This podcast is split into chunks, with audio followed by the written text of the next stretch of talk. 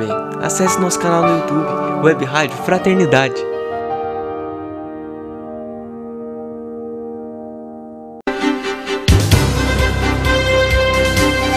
A Rádio Web Fraternidade apresenta Haroldo Dutra Dias, no terceiro Congresso Espírita de Uberlândia, com a apresentação do tema Jesus e o alvorecer de uma nova era de renovação moral e social.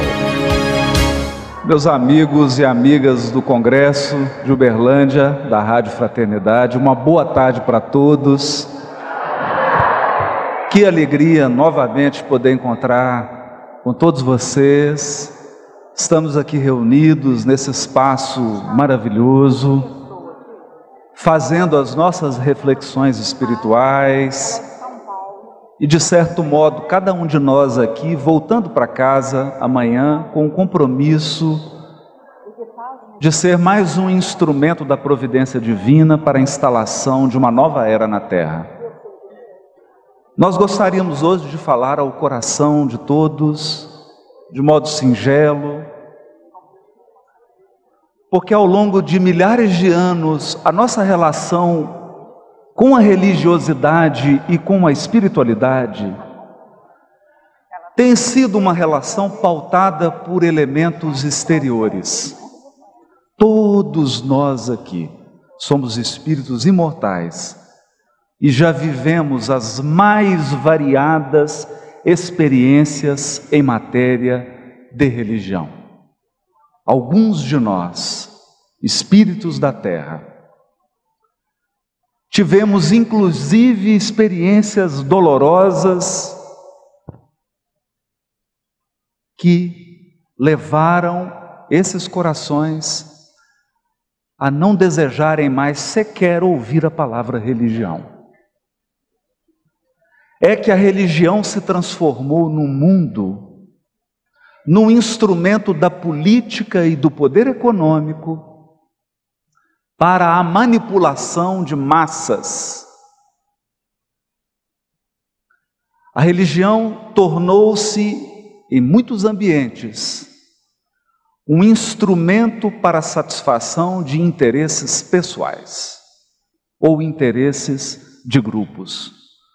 Por isso, desgastou-se o vocábulo religião em todas as línguas humanas.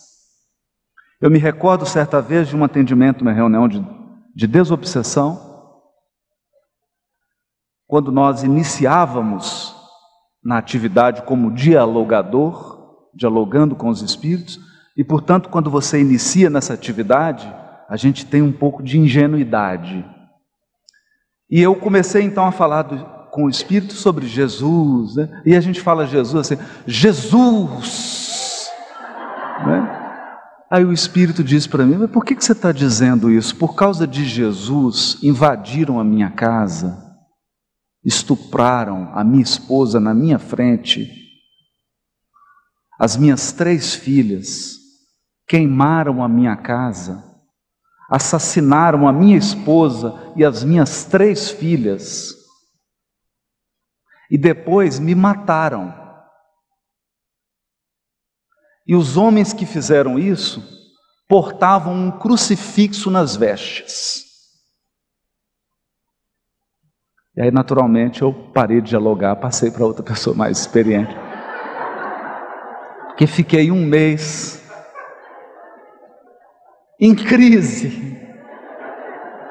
Não a respeito da minha visão de Jesus, mas em crise, às vezes, da maneira aguinha com açúcar com que a gente interpreta o Evangelho. Então, meditando nisso, meditando nisso, eu resolvi, nesses minutos que nós temos juntos aqui hoje, convidar a todos nós, a todos, me incluindo, sob a inspiração dos amigos espirituais que nos assistem aqui nesse momento, a fazermos uma reflexão como espíritos imortais. Como espíritos imortais. Todos os estudiosos do Evangelho são unânimes em dizer: O Evangelho se resume em três palavras. A mensagem central do Evangelho. Então, se nós precisássemos resumir a mensagem central, qual o assunto que Jesus veio tratar? Reino de Deus. Esse é o tema central de todas as parábolas. Tanto é que Jesus começa assim: o reino de Deus é semelhante a. O reino dos céus pode ser comparado. E aí, reino dos céus, reino de Deus são sinônimos, porque a ideia da época dos ouvintes de Jesus é que, evidentemente, Deus não é material. Eu olho para a flor que desabrocha e murcha uma semana depois. Eu olho para a criança que nasce bonitinha, a pele cheirosinha, fofinha, e olho para o ancião ou para a anciã que morrem já desgastados pelo tempo. Então, para tudo que eu olho no mundo físico, eu vejo morte, deterioração tudo está se transformando e se deteriorando para encontrar um destino certo. É mais ou menos assim: você coloca no seu GPS e ele vai, vira à direita, ande dois quilômetros, vire à esquerda, você chegou ao seu destino. Você olha, está escrito cemitério. Não é querer ser pessimista, mas a ideia é que tudo que é biológico, que é material, caminha para a morte. Portanto, quando esses homens e mulheres, cheios de espiritualidade, de religiosidade, começavam a compartilhar as suas experiências com Deus, eles entenderam que Deus não está sujeito a esse processo. Portanto, tudo que se refere a Deus tem a ver com os céus, porque olhavam à noite e as estrelas eram as mesmas. Mudavam os observadores, mas o céu permanecia em um equilíbrio de movimentos, em um equilíbrio dinâmico. Portanto, associaram os céus a Deus. É razoável isso. É bastante razoável. Deus nas alturas. Nas alturas, não no sentido de alto, baixo, profundo ou raso. Nas alturas, no sentido de imune às transformações da matéria. Esse é o ponto. Reino dos céus reino de Deus. Mas o que vem a ser o reino de Deus? Então nós encontramos uma fala extraordinária de Emmanuel, que está no capítulo China do livro A Caminho da Luz. Aqui eu vou trocar uma palavrinha, mas depois todos vão entender por quê. O reino dos céus, examinado em suas expressões mais profundas, mais profundas, deve ser considerado como a união permanente da alma com Deus. União permanente da alma com Deus. Finalidade de todos os caminhos evolutivos. Quer você esteja percorrendo as estradas do budismo, você sabe que a finalidade daquele caminho evolutivo é essa comunhão. Seja você taoísta, budista, teosofista, espiritualista, espiritista, católico, evangélico, muçulmano, judeu, todas as religiões do orbe examinadas na sua essência, afastadas da superfície, examinadas na sua essência, nos seus livros sagrados, falam de um estado de alma de comunhão. Falam de um estado de alma. E eu queria exemplificar esse estado de alma abordando uma religião específica, que nos dá um exemplo dessa comunhão com Deus como a finalidade máxima da evolução. É uma religião pouco conhecida, mas na qual eu tenho me aprofundado há um tempo a religião dos Jedis. O principal expoente dessa religião é o mestre Yoda. No primeiro filme que abordou a religião dos Jedi, o Yoda estava com Luke Skywalker, começando a ensinar para ele os primeiros passos dessa religião cósmica. E dava a parecer, dava a entender, que a religião dos Jedi era uma religião que pregava o desenvolvimento de forças anímicas. E por incrível que pareça, há muitas religiões na Terra que pregam isso. Elas ensinam você a desdobrar-se, sair do corpo, algumas ensinam você a levitar objetos, a respirar e alimentar-se pelo prana, ou outro nome, dizer, desenvolvimento de potenciais anímicos. Acontece que no último filme, o Yoda avançou um pouco nos conhecimentos. E o filme retratou uma coisa muito interessante que já nos dá uma ideia de que nós de fato caminhamos para uma nova era. O Luke recebeu a sua discípula, não vou aqui fazer spoiler do filme. Recebeu a sua discípula e ela então fez todo aquele aparato, né? se colocou na posição de meditação, e falou: ah, eu estou sentindo, eu estou sentindo, e ele com a varinha fazendo cócegas nela. Então ela, até que ela percebesse que não era algo assim palpável. Essa é uma lição importante. Eu me recordo que na casa espírita onde eu participei aconteceu um fenômeno muito curioso. Eu, eu não estava nessa reunião. Mas a médium se concentrou e falou assim: Eu estou sentindo, eu estou sentindo uma coisa na minha perna. Eu estou sentindo uma coisa na minha coxa. E o dirigente assim, concentra. É, é a mediunidade está aflorando. A psicofonia vai vir. Eu estou sentindo agora na minha barriga. Eu estou sentindo nos meus seios. Aí o dirigente já ficou preocupado. É uma barata.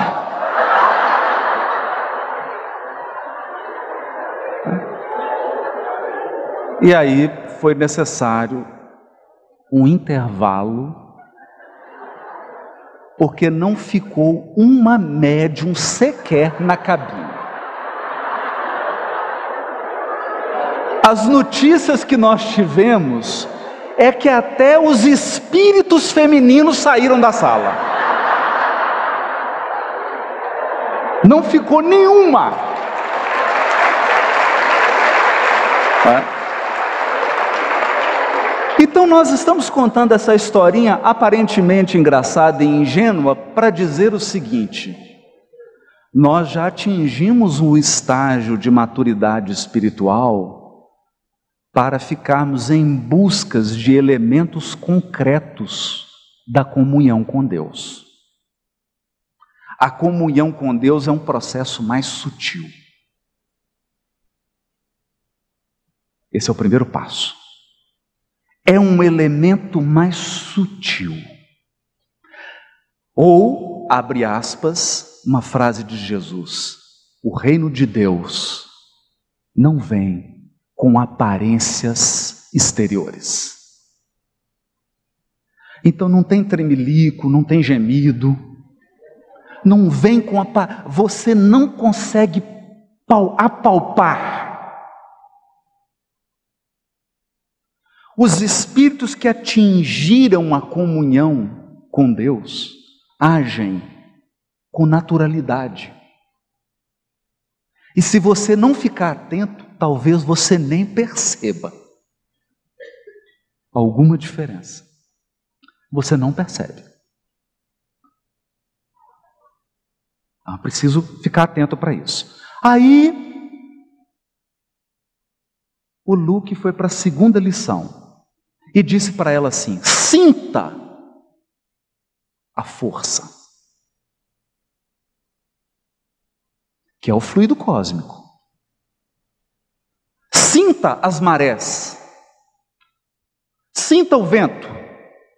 Sinta tudo que está nascendo agora de planta e de animal. Tudo que está nascendo e tudo que está morrendo. Sinta. Aí ele diz: agora observe uma coisa. Eu acho essa, essa frase linda. The balance o equilíbrio. O equilíbrio. Deus é o equilíbrio da criação. É o equilíbrio.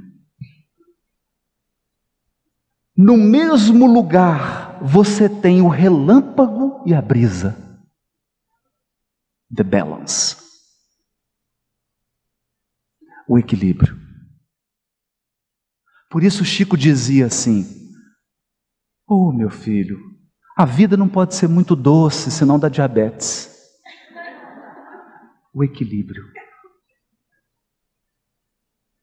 As experiências por nós vividas têm equilíbrio. Tem amargo, tem azedo, tem apimentado e tem doce, tem crocante, o equilíbrio. E esta força potentíssima que nós aprendemos ser a inteligência suprema é a força que equilibra a criação.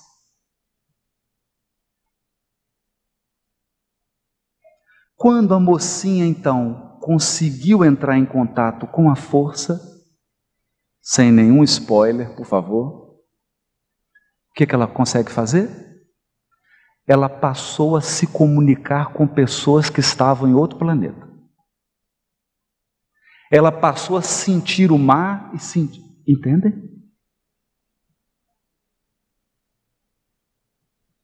Você entra no estado de conexão com os demais seres e com a criação. Os budistas falam disso, os taoístas falam disso, os iogues falam disso, os místicos da Igreja Católica falam desse estado, chamam de êxtase. Teresa de Ávila, por exemplo. Falam desse estado que o espírito penetra, em que ele sente Deus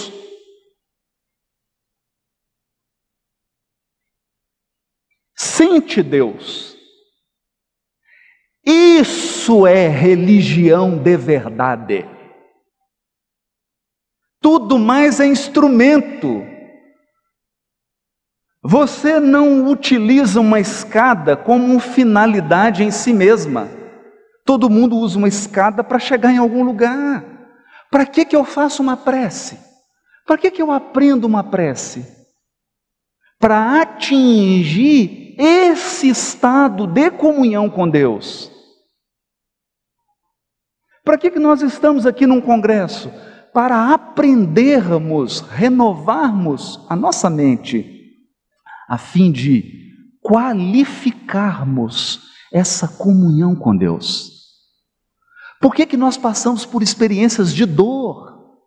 Para aguçar a nossa sensibilidade tudo é instrumento da evolução para aprimorar esse estado de comunhão.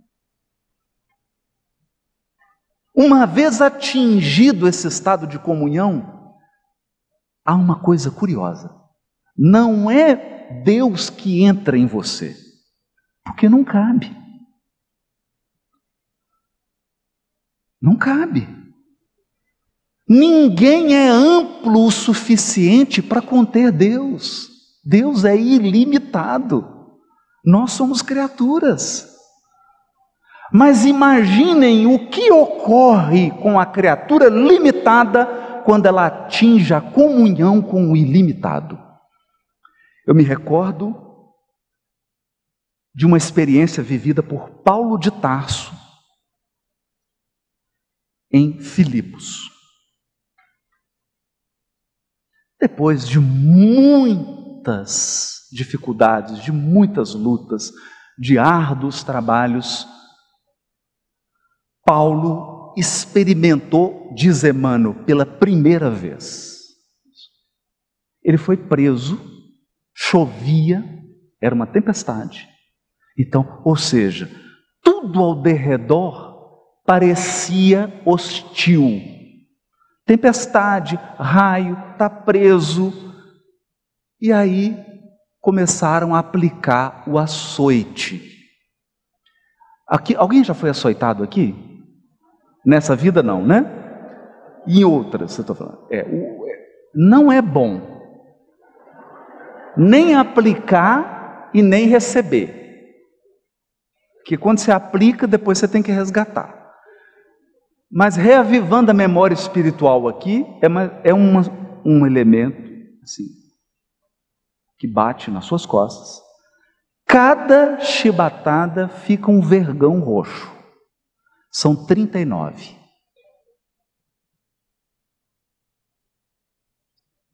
Trinta e nove. E o Paulo começa a ser açoitado. Um, dois, três. Então, vamos avaliar, olha, vamos olhar agora com os olhos de um encarnado. De um encarnado. Paulo está magro, desnutrido, com fome, com frio, envelhecido, preso, está chovendo forte, com relâmpago, e ele está sendo açoitado. E na memória dele vem a frase de Jesus: Você é o meu vaso escolhido. Você gostou? Jesus pode te escolher para ser o vaso? Está preparado? O vaso escolhido. Então, se você olha com o olho de encarnado, você fala: Eu não quero isso, não. Jesus, Senhor, por favor, e me esquece. Olha, eu estou aqui, Senhor olha para lá. Aliás, nem vaso eu sou, eu sou mesa, cadeira, qualquer coisa, menos vaso. Senhor, por favor, não me utilize. Não é? Na perspectiva de um encarnado? É claro. No entanto, nesse momento, Emmanuel descreve alguns segundos, porque a experiência que Paulo viveu foi de segundos. Sabe por quê? Ele adormeceu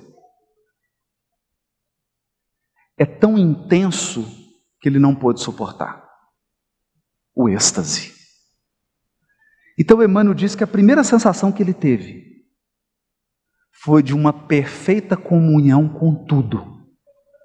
Imagina isso. Emmanuel diz assim: dilatou-se a sua sensibilidade ao infinito. Por quê?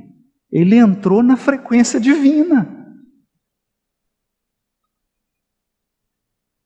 Dilatou-se, tornou-se sensível ao universo inteiro. Uma profunda sensação de paz, de amor e de propósito. Apoderou-se de Paulo. Propósito. Por que, que eu estou enfatizando essa palavra? Porque a função do consolador prometido nestes dias de tormenta da embarcação terrena é nos dar propósito. Porque todo mundo aqui é capaz de sofrer se tiver um propósito. Quer ver? Você está construindo a casa dos seus sonhos. Você deixa de comprar a comida que você gosta, você vende o carro que você gosta, não é assim? Você pega todas as suas economias, você faz o maior sacrifício por 5, 10 anos para construir a sua casa. Por quê? Porque o problema do ser humano não é passar por dificuldade, é não encontrar propósito. É insuportável sofrer sem propósito. Tanto que quando acontece uma chamada tragédia na vida de alguém, a primeira coisa que ele pergunta é: por quê? Por quê? Por quê? Não é o passar pelas coisas, é não ter propósito. E o Espiritismo é uma dádiva, um derramamento de propósito nas nossas vidas. Propósito. Você sabe por quê? Sabe por quê? Como diz aquela singela mensagem de Emmanuel, ele diz assim: Queres saber por que sofres? Examina as tuas próprias tendências. Examina. Examina as suas fragilidades, examina as suas tendências, suas preferências, seus gostos. Você vai entender por que sofre. Porque é exatamente na área das suas tendências que você está sofrendo. É exatamente. Então, essa comunhão tão falada pelos Mahatmas, pelos iogues, pelos místicos católicos, pelos místicos protestantes, pelos místicos cristãos, pelos místicos muçulmanos, Rumi e tantos outros, todas as religiões do orbe, inclusive a religião dos Jedis, fala, falam todas elas de um processo de comunhão com Deus. Quando você atinge, nem que seja um estágio inicial, porque você não chega como mestre Yoda, não é? Você chega como um estagiário. Tem ali uma primeira experiência de comunhão, a sua vida fica plena de propósito. A primeira coisa que você percebe é por que você foi criado. Gente, eu não vivi essa experiência ainda, só estou falando o que contaram. Eu estou dando a notícia. Mas como quem contou são pessoas dignas de confiança, eu não tenho motivo para duvidar. Então a primeira coisa que você sente é o propósito da tua criação. Aí sabe o que, que acontece?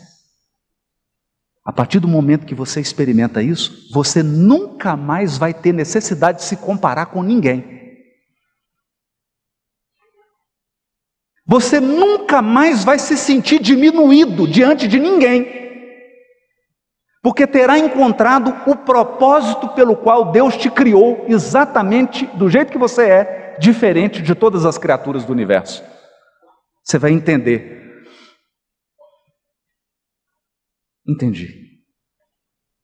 Por que, que eu fui criado?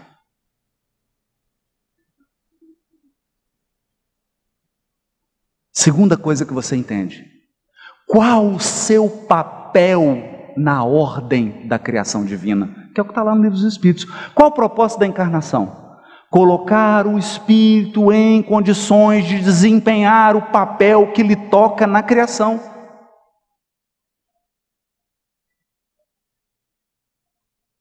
cada um de nós aqui possui um papel na criação quando se tornar espírito puro, hein? Um papel agora e um papel definitivo. Estamos em treinamento. E o bonito,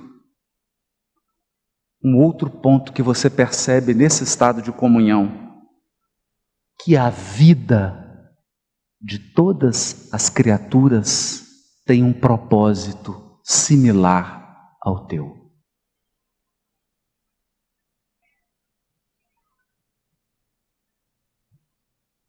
É por isso que a gente não entende um espírito como Francisco de Assis falar irmão sol, irmão vento. Ele não entende isso.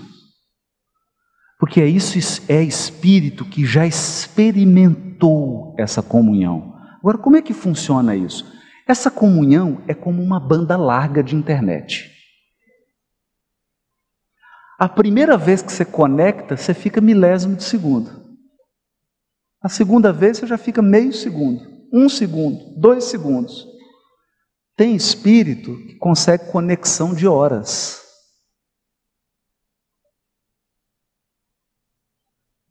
Então os espíritos vão adquirindo uma escala evolutiva, o que os separa em termos de evolução, uma vez vencidas todas as imperfeições e todas as impurezas, o que separa esses espíritos é o tempo de conexão. Então, quanto tempo você acha que o Espírito Jesus fica em conexão assim com Deus? Não sou capaz de avaliar, mas é muito tempo. Muito tempo. Então, é disso isso que o Espiritismo está falando quando fala de Jesus, de Evangelho e de religião. É disso.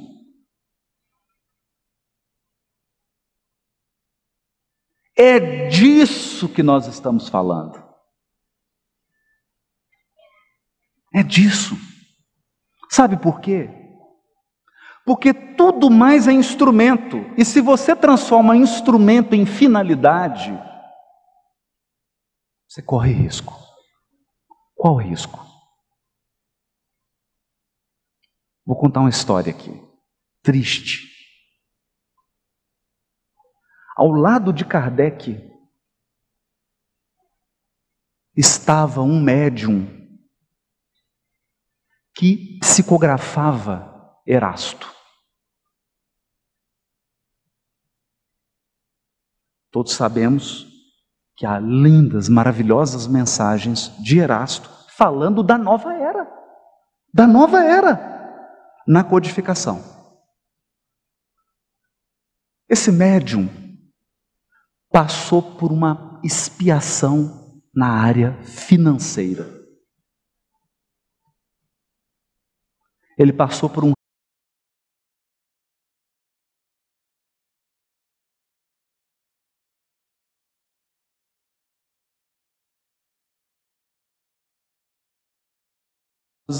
com parcos recursos.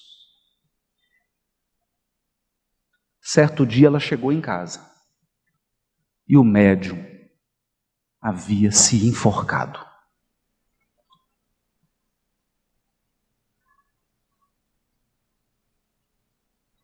Então, o que, que adianta eu vir aqui falar de instrumento? O médium que recebia Erasto.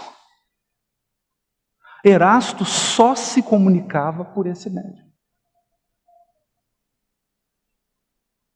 Suicidou-se. Kardec tinha uma outra médium. Eu estou evitando aqui de falar os nomes, é proposital. Essa médium, ela, sozinha, sozinha, ela e Kardec revisaram o livro dos Espíritos. Sabe quem que ela recebia? Recebia, fica parecendo, né? Vocês entenderam, né? Vocês entenderam? Quem que ela psicografava? Não recebia. Né? Ela psicografava o Espírito de verdade.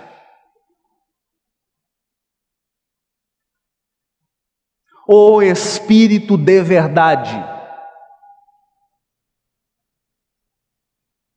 E foi através dela que Kardec revisou o livro dos Espíritos, questão por questão. Em algumas, o Espírito de verdade alterou. Ela processou Kardec porque queria receber direitos autorais da psicografia.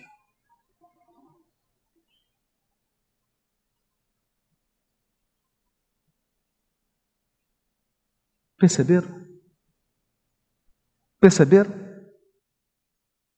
Agora eu pergunto: para cada coração que está aqui, encarnado e os desencarnados, todos nós que estamos aqui, e você nunca cometeu um erro assim na religião? Não precisa levantar a mão. Sem constrangimento. Sem constrangimento. Então eu estou vendo um tanto de gente aqui que já andou em cima de elefante, já passou pela yoga, pelo budismo, pelo taoísmo. Eu estou vendo um tanto de evangélico aqui, católicos. Ah, católicos. Por muito tempo, passou demais, né? Tem até altas patentes aqui, presentes. Judeus, muçulmanos, tudo, tem tudo. E qual conclusão que eu chego? Nós estamos aqui. Ainda. Ainda estamos aqui.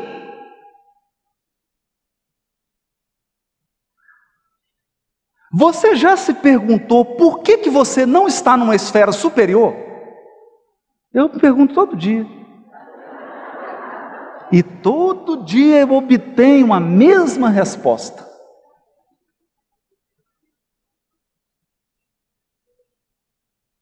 Então, que adianta? Que adianta ter experimentado todas as religiões, filosofias e ciências do mundo? O que, que adianta? Não adianta. Então, nós vamos ter que experimentar a essência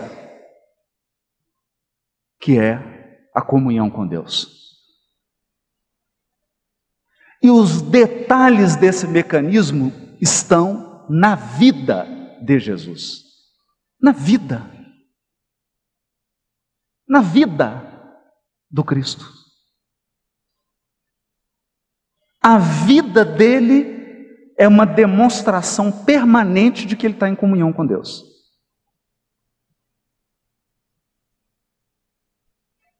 Querem ver?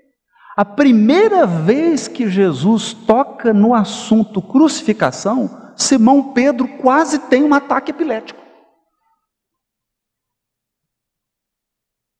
Simão Pedro fica apavorado. Então, ele começa a tremer, ele começa a se debater, mas por quê? Mas não, mas não pode. E Jesus descreve o processo da crucificação com serenidade. Por quê? Porque sabia o propósito. O propósito. Portanto, Consolador prometido está nas nossas vidas para nos dar propósito. Propósito.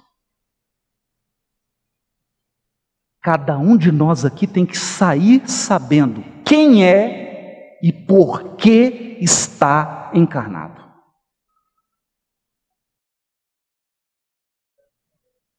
Uma vez que o espírito toma posse dessa consciência, ele se desapega de movimentos exteriores.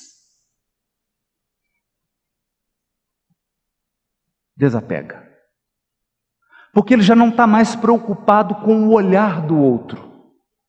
com a aprovação do outro. Ele agora está centrado na execução dos seus propósitos. Para corroborar isso, Emmanuel, no livro Fonte Viva, capítulo 41, intitulado Na Senda Escabrosa, diz assim: Mantenhamos, pois, a confortadora certeza de que toda tempestade é seguida pela atmosfera tranquila e de que não existe noite sem alvorecer. A Terra, hoje, 2018, 27 de janeiro de 2018, nós estamos mergulhados numa profunda noite. Nós sabemos disso. Noite na política, noite na economia, noite na justiça, noite nas instituições religiosas, noite na vida urbana, noite nas famílias, noite nos relacionamentos. Isso significa o quê? Significa que um dia vai raiar, que a nova aurora vai aparecer, é claro. Porque a noite só pode significar o raiar de um novo dia. Emmanuel afirma também no livro Espera Servindo. Espera servindo. O capítulo se chama Em Marcha. Olha isso. O título é é um artesanato. Lembra-te de que o Senhor segue à nossa frente. Jesus nunca mandou a gente ir e ele ficou. Isso não acontece no Evangelho. Ele fala assim: olha, vai lá e eu ficar aqui tomando um suco. Não. Ele sempre foi à frente. Ele nunca mandou um discípulo para a cruz antes de ele ir. Ele mesmo ir. É diferente. É diferente. Então o Emmanuel está lembrando: o Senhor segue à nossa frente. Ainda mesmo sob as pedradas da incompreensão, esquece o mal e faz o bem. Haja o que houver, não retrocedas. Olha isso. Haja o que houver, não retroceda. Você pode cair, lá na minha terra a gente chama de trupicar. Pode trupicar, pode cair, pode bater com o rosto no chão, pode ficar caído meia hora, duas horas, um dia, pode chorar, pode reclamar, pode esbravejar, pode arrastar, só não pode retroceder. Retroceder nunca. É o que o Chico diz. Eu me sinto um verme rastejando, mas sempre para frente. Sempre para frente. Não retrocedas. E quando porventura as trevas te pareçam adensar em derredor de teus passos, recorda que a sombra espessa da meia-noite é sempre o anúncio de novo alvorecer. Nós vivemos hoje um tempo de esperanças. Nós só temos fé, esperança e caridade. É a única coisa que nós temos. Nunca esteve tão atual a fala de Paulo. O que, que nós temos hoje? Temos algum elemento concreto para acreditar que esse mundo vai transformar? Consulta aí agora a notícia. Olha para os líderes que estão dirigindo os países do mundo são inspiradores. Inspiradores. Nós temos o que? Fé, esperança e caridade.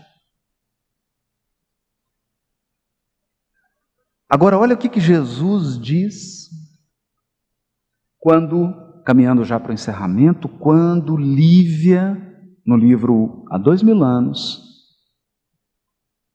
é sacrificada, e os espíritos com ela que são martirizados, que são os primeiros a adubarem o cristianismo. Eu gosto de pensar disso, porque hoje é muito cômodo, eu às vezes ouço isso, algumas pessoas menosprezando o evangelho. É muito cômodo. O interessante é pensar naquelas almas que foram trucidadas nos circos para que o Evangelho pudesse ser divulgado.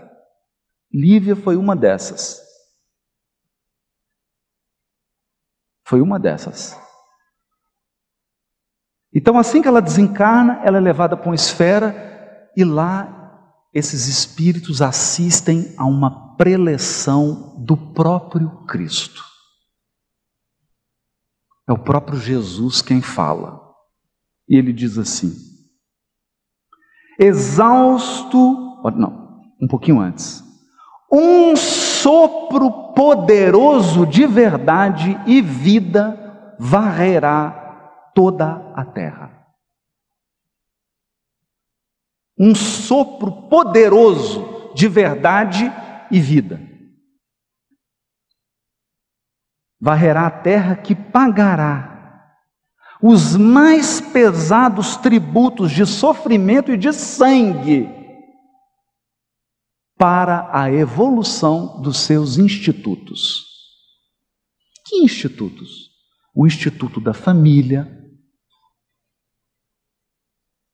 as instituições políticas, econômicas, etc. Porque Jesus aqui está preocupado com a renovação do mundo. É importante a gente pensar nisso, gente. Enquanto não houver uma renovação também da economia, não tem mundo de regeneração. Porque essa maneira que nós temos de fazer negócios pelo mundo afora não vai sobreviver porque ela é parte do problema. Ela é parte do problema. É? Exausto de receber os fluidos venenosos da ignomínia e da iniquidade dos seus habitantes, o próprio planeta protestará contra a impenitência dos homens, rasgando as entranhas em dolorosos cataclismos. As impiedades terrestres formarão pesadas nuvens de dor que rebentarão no instante oportuno, em tempestades de lágrimas na face escura da terra. Olha só. Uma tempestade sem proporções, nunca dantes vista. E aí ele diz: E então depois da tempestade. Eu recebi uma frase outro dia, dizia assim: primeiro a tempestade, depois o arco-íris. Se acostume, essa é a ordem.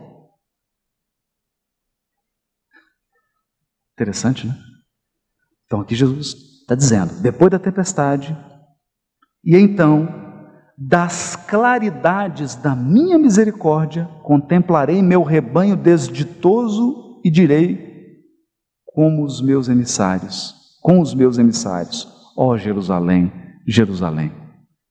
Mas nosso Pai, que é a sagrada expressão de todo o amor e de toda a sabedoria, não quer que se perca uma só de suas criaturas transviadas nas tenebrosas sendas da impiedade.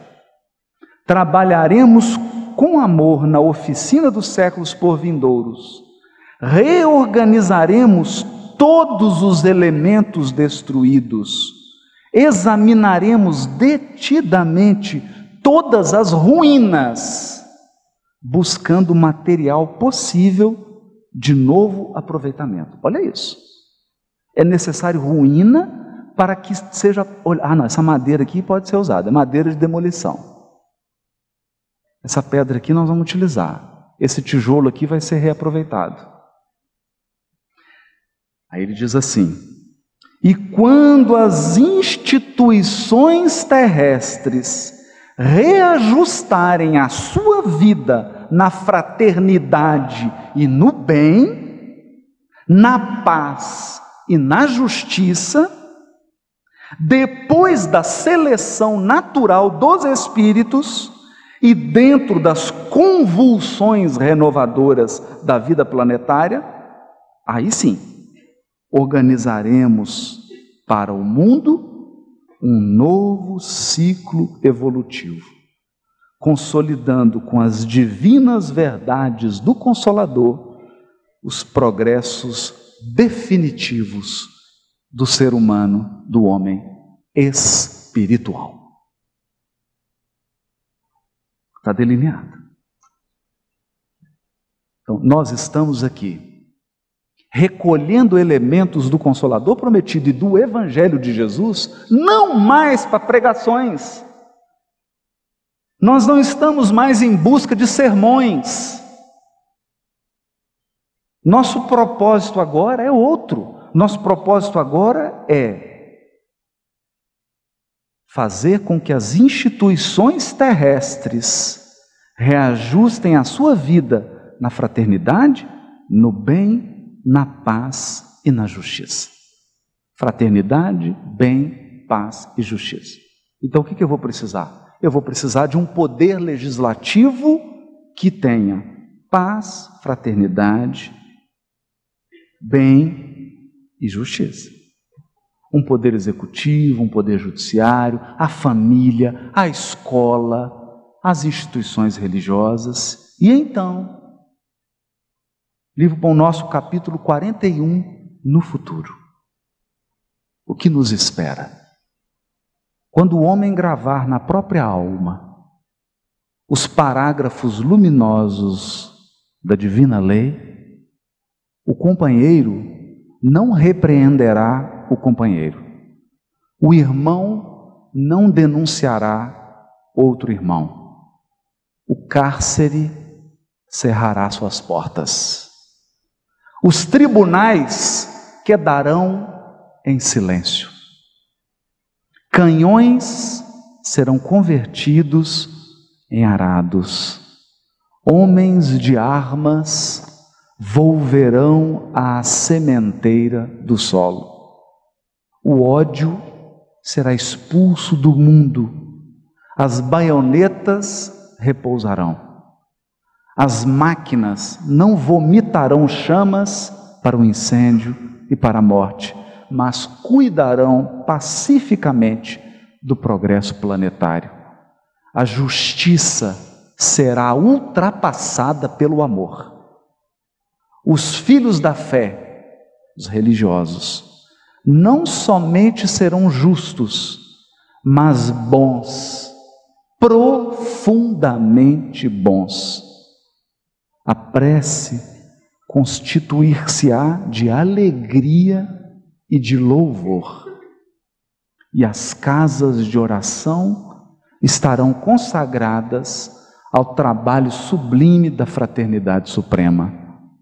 A pregação da lei viverá nos atos e pensamentos de todos, porque o Cordeiro de Deus terá transformado o coração de cada homem em tabernáculo de luz eterna, em que o seu reino divino resplandecerá, resplandecerá para sempre. Esse é o nosso propósito não falamos em Jesus no Espiritismo senão com esse propósito: transformar o coração de cada um de nós em um tabernáculo divino, onde a gente possa estar em comunhão com o Criador das nossas almas. E aí então, a partir dessa experiência, reformular e reformar todas as instituições terrenas, Nesse dia, meus amigos, os Espíritos do Senhor, como estrelas cadentes, não virão mais anunciar, virão comemorar conosco a promoção do orbe terreno às esferas radiantes da vida no infinito. Muito obrigado.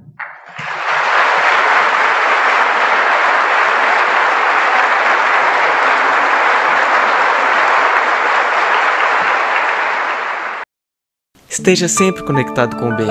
Acesse nosso canal no YouTube, Web Rádio Fraternidade.